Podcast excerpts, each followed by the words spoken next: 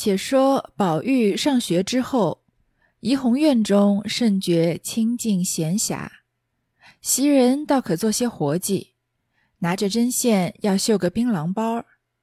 想着如今宝玉有了功课，丫头们可也没有饥荒了。早要如此，晴雯何至弄到没有结果？兔死狐悲，不觉滴下泪来。忽又想到自己终身本不是宝玉的正配，原是偏房，宝玉的为人却还拿得住，只怕娶了一个厉害的，自己便是尤二姐香菱的后身。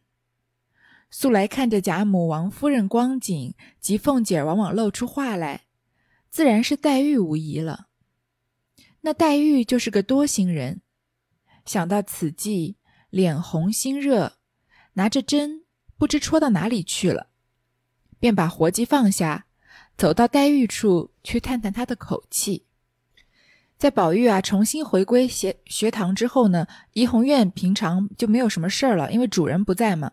袭人倒有些空啊，做一些活计了。他拿针线啊绣着槟榔包，想着想着啊，说宝玉现在去上课了，这丫头们呢也没有这些饥荒了。饥荒我们前面说过是麻烦，就是宝玉不在。围绕在他身边的丫头就没有这么多勾心斗角了。早知道这样啊，晴雯也不会不至于弄到这样早死。兔死狐悲，晴雯死了，袭人也非常的感伤，不觉就滴下泪来。然后又想一想啊，觉得自己终身都不可能是宝玉的正室，顶多呢算他的偏房做小妾。那宝玉的为人是可以靠得住的，但是他担心宝玉娶一个太厉害的人，那自己的下场啊就跟尤二姐香菱一样。他平常在旁边观察贾母啊、王夫人和凤姐透露出的话，觉得自然是黛玉无疑了，一定是黛玉要当这个正房。在袭人眼里呢，黛玉是个多心人。想到这里啊，他脸红心热，对未来有一些不安，针呢也不知道戳到哪儿去了，就把手上的针线活放下，要去黛玉那里啊探探她的口气。黛玉正在那里看书，见是袭人，欠身让座。袭人也连忙迎上来问：“姑娘这几天身子可大好了？”黛玉道：“哪里能够，不过略硬朗些。你在家里做什么呢？”袭人道：“如今宝二爷上了学，房中一点事儿没有，因此来瞧瞧姑娘，说说话。”说着，紫娟拿茶来，袭人忙站起来道。妹妹坐着吧。英又笑道：“我前儿听见秋文说，妹妹背地里说我们什么来着？”紫娟也笑道：“姐姐信她的话。我说宝二爷上了学，宝姑娘又隔断了，连香菱也不过来，自然是闷的。”袭人道：“你还提香菱呢？这才苦呢，撞着这位太岁奶奶。”难为他怎么过？把手伸着，两个指头道：“说起来比他还厉害，连外头的脸面都不顾了。”黛玉接着道：“他也够瘦了，尤二姑娘怎么死了？”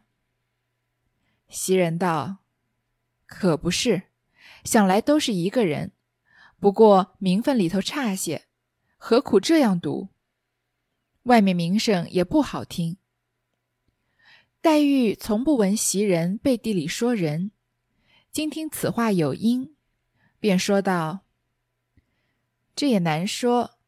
但凡家庭之事，不是东风压了西风，就是西风压了东风。”袭人道：“做了旁边的人，心里先怯了，哪里倒敢去欺负人呢？”黛玉啊，正在她的房里看书，看到袭人来呢，就让他坐。袭人就问他身体好没好，黛玉是不是好了一些了？黛玉说也不算全好，不过比之前硬朗些。就问袭人在家做什么。这个写的就是很有瑕疵。黛玉的身体啊，就前面的趋势来看，肯定是越来越不好的。因为他们他前面已经说了那句很关键的话，他的觉得好像眼泪要流干了似的。我们都知道黛玉是离死期不远了，这里忽然 医学创造了奇迹，黛玉突然身体又比之前硬朗一些了。问他在家做什么，袭人就说啊，现在宝二爷上学了，所以房里面没什么事儿，就过来陪林黛玉说说话。这个时候正好紫娟也来了，然后袭人就跟紫娟呢调调笑了两句，说到了香菱也不来了，这个宝钗也不来了，贾宝又去上学了，所以很闷。袭人就说啊，香菱才苦呢，撞到这位太岁奶奶，说的就是夏金桂，说难为她怎么过，然后又伸出两个手指，说比她还厉害。这个两个手指，我们大家都应该现在已经清楚了，就是说莲二奶奶，就是说薛呃王熙凤了。说啊，连外头的脸面都不顾了，因为王熙凤再怎么样打压尤二姐，她还是在外面做全面子。你看她去尤二姐那边请她的时候，那个委曲求全的样子，还有在贾母面前那种就楚楚可怜的样子，都是要做出来的。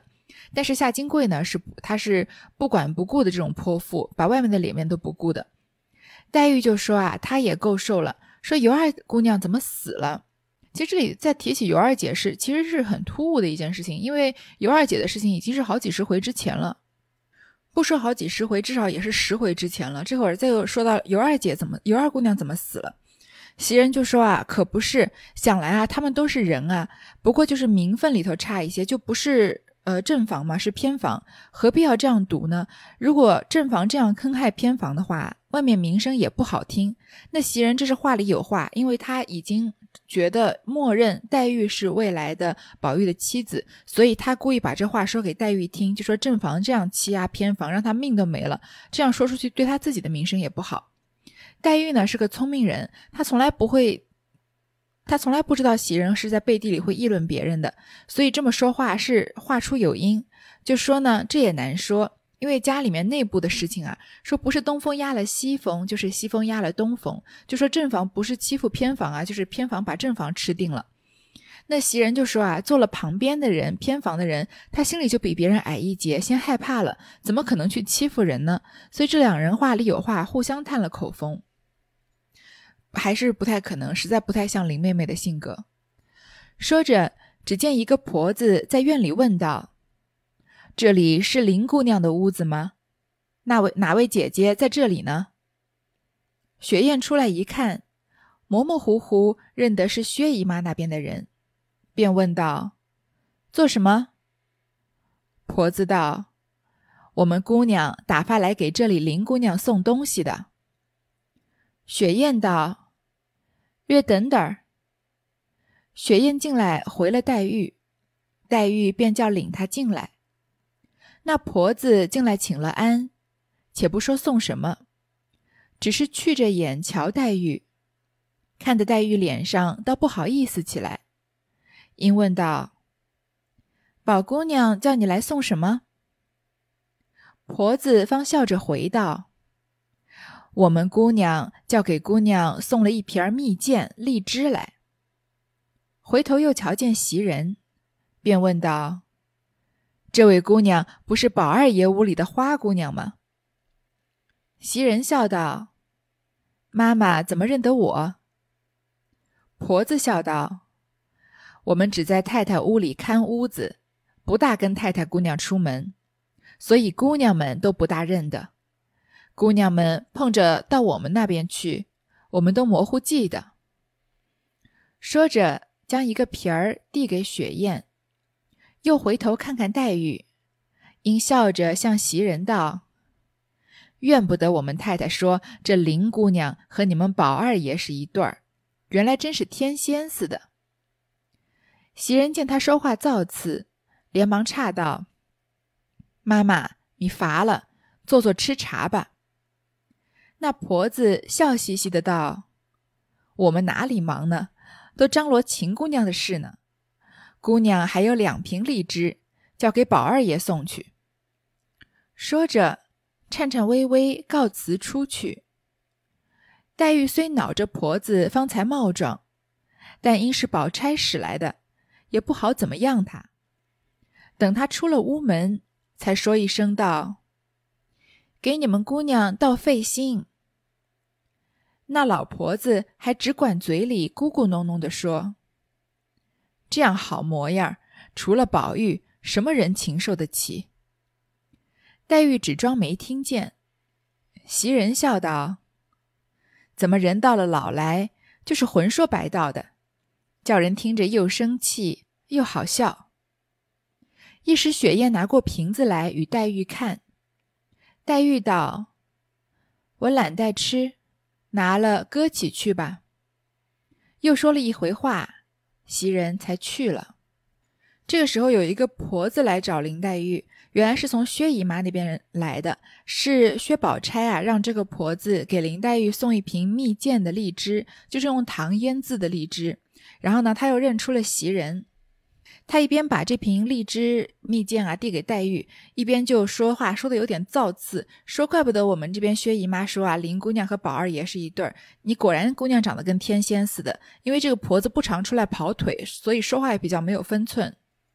这里其实也不太可能，因为薛姨妈是不可能说宝贾宝玉和林黛玉是一对的，因为她是坚定的呃宝玉宝钗支持者，对吗？她只会开玩笑说要把林黛玉许配给薛蟠，是不可能说让她和呃贾宝玉要在一起。那袭人看到她说话很造次啊，就说妈妈你累了就坐下吃吃茶吧。这个婆子呢很不识时务，就说哎呦我哪里累啊，我还要去把这两个荔枝啊两瓶荔枝送给宝二爷呢。然后出去的时候呢，黛玉虽然觉得这个婆子说话很莽撞，因为她是个未出阁的小姐，不应该就是说她和宝玉怎么样怎么样。但是是因为她是她的好姐姐宝钗使过来的，所以她也不可能怎么说她，只在她出门的时候说了，让她跟你们姑娘说她费心了。这个婆子啊还不知好歹，还在咕咕哝哝的说，这个黛玉长得这么美啊，除了宝玉，还有什么人能承受得起呢？这个情引擎的情就是支撑的意思，就是什么人能支持得住呢？谁能承受得了黛玉这么样的美貌呢？那黛玉也只好装没听见。袭人就在那儿说了几句，说你怎么，呃，说这个婆子怎么到了老啊，就浑说白道的，嘴无口无遮拦，让人又生气又好笑。这雪雁呢，就拿过瓶子给黛玉看，黛玉就说她现在不想吃，先拿着收起来吧。然后袭人呢，就先回自己的，先回宝玉的怡红院了。一时晚妆将卸。黛玉进了套间，猛抬头看见了荔枝瓶，不禁想起日间老婆子的一番浑话，甚是刺心。当此黄昏人静，千愁万绪，堆上心来，想起自己身子不牢，年纪又大了，看宝玉的光景，心里虽没别人，但是老太太舅母又不见有半点意思。深恨父母在时，何不早定了这头婚姻？又转念一想到，倘若父母在时，别处定了婚姻，怎能够似宝玉这般人才心地？不如此时尚有可图。心内一上一下，辗转缠绵，竟像露露一般，叹了一回气，掉了几点泪。无情无绪，贺衣倒下。这个黛玉啊，晚上要睡觉的时候，卸了妆，进了自己的房间，看到了荔枝瓶，又想到婆子白天说的一番话，觉得扎心了。因为夜深人静的时候，就很容易胡思乱想。那黛玉又是很会胡思乱想的人，她想起啊，自己身子已经身体已经不好，年纪又不小了。当然，黛玉年纪肯定是不大，她比宝玉还小一岁呢，但是已经也到了可以成亲的年纪了。看宝玉的光景啊，虽然宝玉心里没有别人，对他是一心一意的，但是老太太和舅母，就是贾母和王夫人，又没有流露出半点风声，所以他觉得很恨啊。自己的父母死得早，如果父母在的话，不如早早定了这个婚姻，他就可以终身有个依靠了嘛。但是又转念一想，如果父母在的话，把我许配给不是宝玉的人，那我怎么能找到一个像宝玉这样人才心地的人呢？不如此时啊，才尚有可图。不如，不如就像现在这样还有机会。其实这话也很不像黛玉说的。我认为高鹗不是真正的了解黛玉，他把黛玉太过于想成是一个世俗世间的人了。从曹雪芹的笔下写的林黛玉啊，她真的就是天上的一个仙子。虽然她脾气很坏，常常跟宝玉使小性子、无理取闹，但这一切都来自她的不安全感。我们每一次说到黛玉发脾气，都会说是因为她的不安全感作祟，而且她不是一个情商低的人，她只对宝玉这样，而且她对宝玉耍小性子，完完全全是出自于爱。所以，如果黛玉就是一个对谁都无理取闹、耍小性子的人，那后来进她房间伺候的这个丫鬟紫鹃就不可能对她这么好了。而且湘云也后来也非常的喜欢她。所以黛玉是一个在天上的仙人，她跟宝玉是心灵伴侣。心灵伴侣是什么样的人呢？我想大多数人可能没办法遇到，就是那个非他不可的人。两个人在一起啊，不需要多说话。你看宝玉、黛玉经常有这样的场景，对吧？两人都不说话，默默相对着流眼泪，或者宝玉只说个“你放心”，黛玉就忽然之间像被雷击中一样大彻大悟，完完全全知道宝玉要表达什么。所以，我们读者都知道，黛玉如果不嫁给宝玉，她的下场就是死，她是不可能嫁给一个另外一样的人的。但是这里黛玉在高鹗的笔下。他暗自思忖的是什么呢？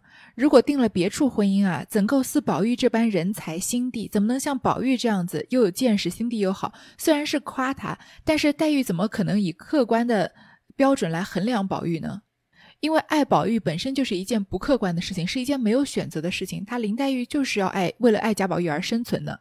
所以这时候说，哎，找不到像宝玉这样人才心地的人了，其实是玷污了黛玉对宝玉的爱情。这个呢，我在前面上一。呃，上一段讲的时候也说到过，就是高鹗太低估了黛玉对宝玉的爱，他把黛玉对宝玉这种很高级的爱变成了一种很世俗的爱了，可以说是一件非常遗憾的事情。然后这里呢，黛玉一个人啊，心思这个一上一下，忐忑不安的，辗转难眠，竟像辘轳一般。这个辘轳其实就是安装在水井上面用来搅起来挤水斗的器具，就是一上一下的意思嘛，就是不安定。叹了一回气啊，又掉了几滴眼泪，最后呢，贺衣倒下都没有睡，就是没有睡好，只是穿着睡衣就直接睡了，穿着中衣或者外衣就直接睡了。不知不觉，只见小丫头走来说道：“外面雨村贾老爷请姑娘。”黛玉道：“我虽跟他读过书，却不比男学生，要见我做什么？况且他和舅舅往来。”从未提起，我也不便见的。应叫小丫头回复，身上有病不能出来，与我道请安道谢就是了。小丫头道：“只怕要与姑娘道喜，南京还有人来接。”说着，又见凤姐同邢夫人、王夫人、宝钗等都来笑道：“我们一来道喜。”二来送行，黛玉慌道：“你们说什么话？”凤姐道：“你还装什么呆？你难道不知道林姑爷生了湖北的粮道，娶了一位继母，十分合心合意。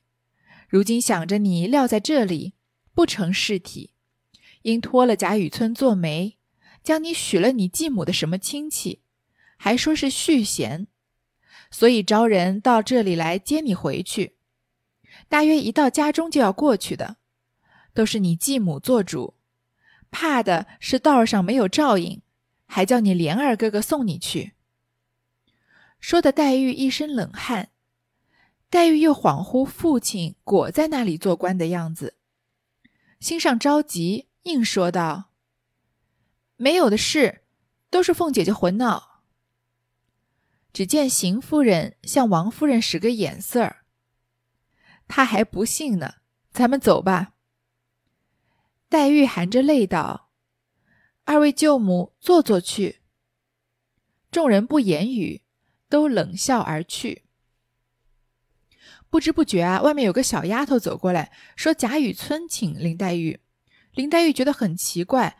虽然贾雨村做过他的家教，但是现在林黛玉年纪毕毕竟大了，而且一直在深闺里面。贾雨村一个外面的这个男客，怎么可能过来请他呢？说我又不是男学生，而且他只和贾政往来，从来没有提起我，我也不便见他。就叫这个小丫头回复啊，就说说就说我身体不好，不能来，给他请安道谢就算了。这小丫头就说啊，只怕是要跟姑娘道喜呢。南京还有人来要来接姑娘呢。那林黛玉不是南京人啊，她是苏州人，然后她的父亲是在扬州做官的嘛。但是说南京有人来接，过了一会儿呢，凤姐啊、邢夫人、王夫人、宝钗都来了，说来跟林黛玉道喜兼送行。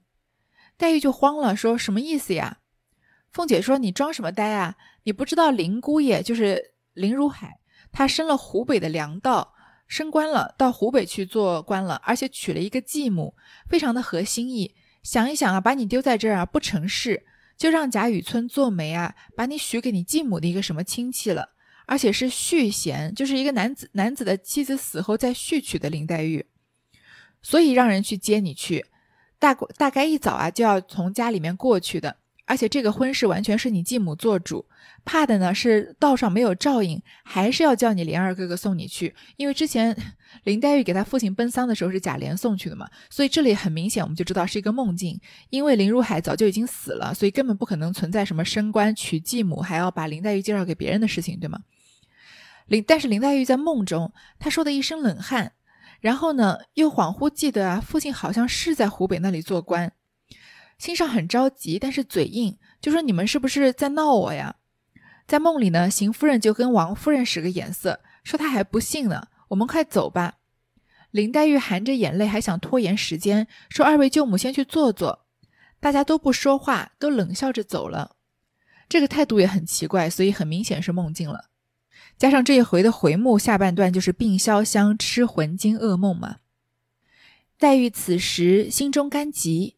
又说不出来，哽哽咽咽，恍惚又是和贾母在一处的似的，心中想到此事唯求老太太或还可救，于是两腿跪下去，抱着贾母的腰说道：“老太太救我，我南边是死也不去的，况且有了继母，又不是我的亲娘，我是情愿跟着老太太一块儿的。”但见老太太呆着脸笑道：“这个不干我事。”黛玉哭道：“老太太，这是什么事呢？”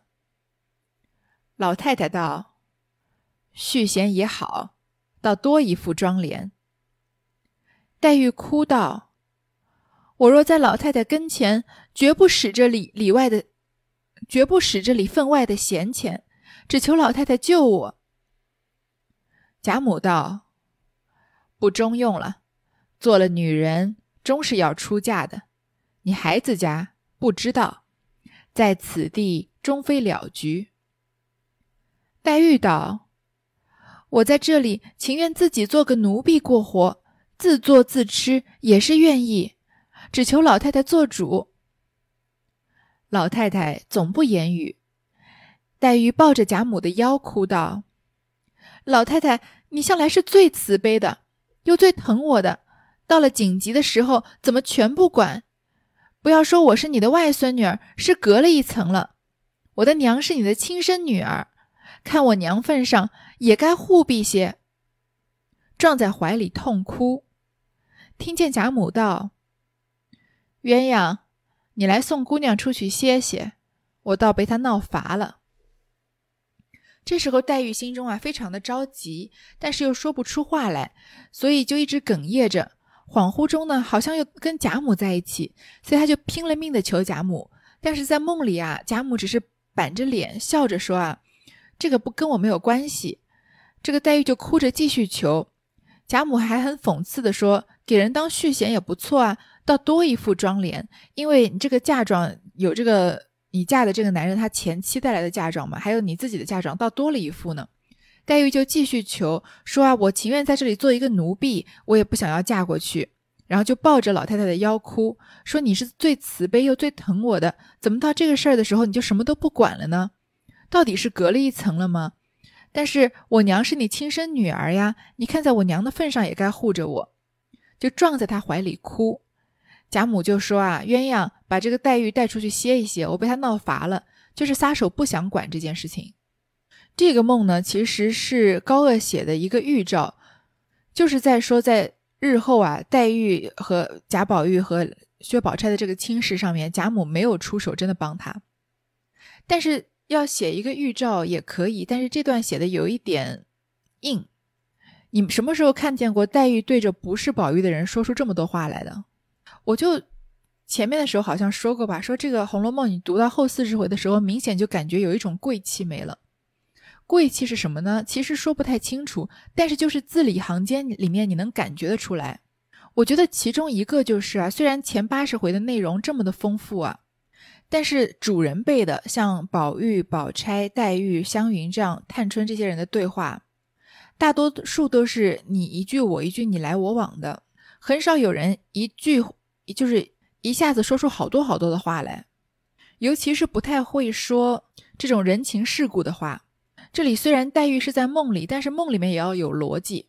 前面曹雪芹也写过贾宝玉的梦，其实贾宝玉还梦过不不止一次，对吗？太虚幻境里面的梦和他梦到这个甄宝玉的梦，但是这两个梦里面都洋溢着一种贵气。宝玉在这里面其实说话是不多的，大多数是通过感受来描写的。而且以宝玉写的写宝玉的时候，我们仿佛是透过他的眼睛在看这个环境。这里高鹗写黛玉的梦啊，虽然也想要达到那个那样的效果，但是其实并没有达到。我们仿佛是以一个第三者的眼光在看林黛玉这样这个唠唠叨叨的在这求贾母，这完完全全不是林黛玉的性格。黛玉如果要求人，也不是也不会像这样长篇大论的求人的，还晓之以理，动之以情，说你不看我的面上，也要看在我母亲的面上。其实写黛玉的梦境是可以的，但是就因为这是一场梦，所以梦里发生的事情可以不合逻辑，但是人物的性格还是应该统一的。那这一点高鹗就在我看来没有做到了。黛玉情知不是路了，求去无用，不如寻个自尽，站起来往外就走。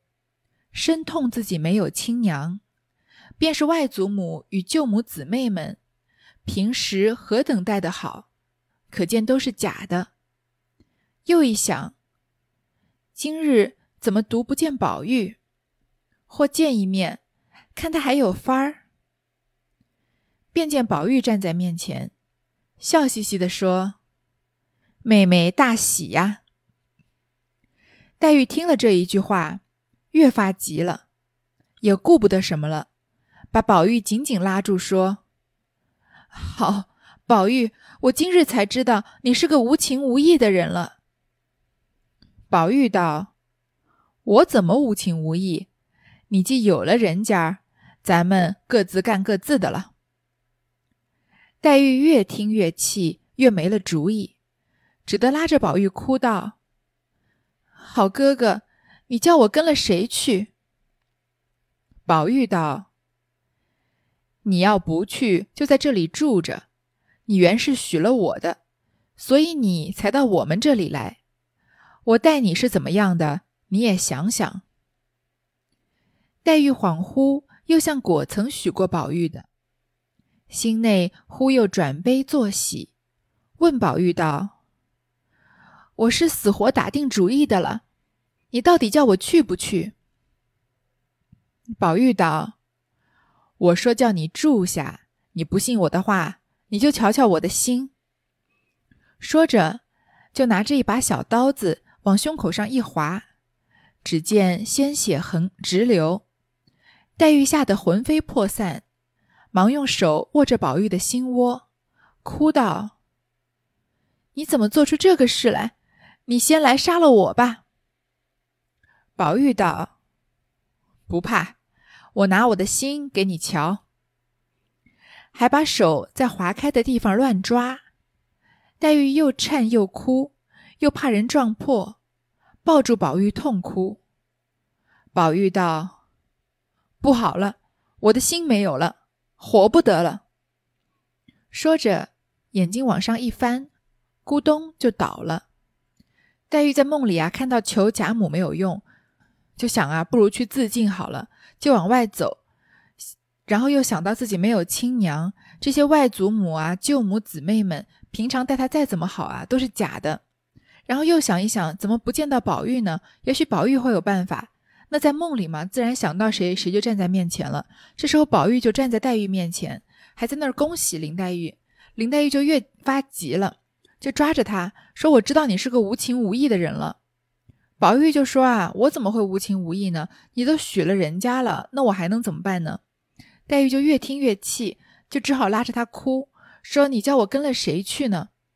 宝玉就说：“啊，你如果不愿意去呢，你就是本来是许了我的，所以你才到我们这儿来，那你就在这儿住着吧。”黛玉呢，恍惚之间觉得好像自己确实是许给过宝玉的，就问说：“啊，我是打定主意了。”你到底叫我去不去？就是你到底让不让我去，或者能不能把我留下来吧？宝玉就说：“我都说让你住下来了，你不信我的话，你就瞧瞧我的心。”然后在梦里呢，宝玉就把一个小刀子往胸口一划，划的鲜血直流。黛玉吓得要制止他，宝玉就说不怕，我拿心给你瞧，还用手啊在化开的伤口那里乱抓。黛玉呢，就是又害怕又惊慌，又怕被人撞破，又心疼，就抱着宝玉痛哭。这时候宝玉说啊，不好了，我的心没有了，活不得了。眼睛一翻啊，咕咚就倒过去了。也不知道是不是我对。高的续写有一种先入为主的这个观感啊，这段实在是写的有一点不合逻辑。就因为是梦，所以就可以胡乱写，我觉得绝对是不可能的。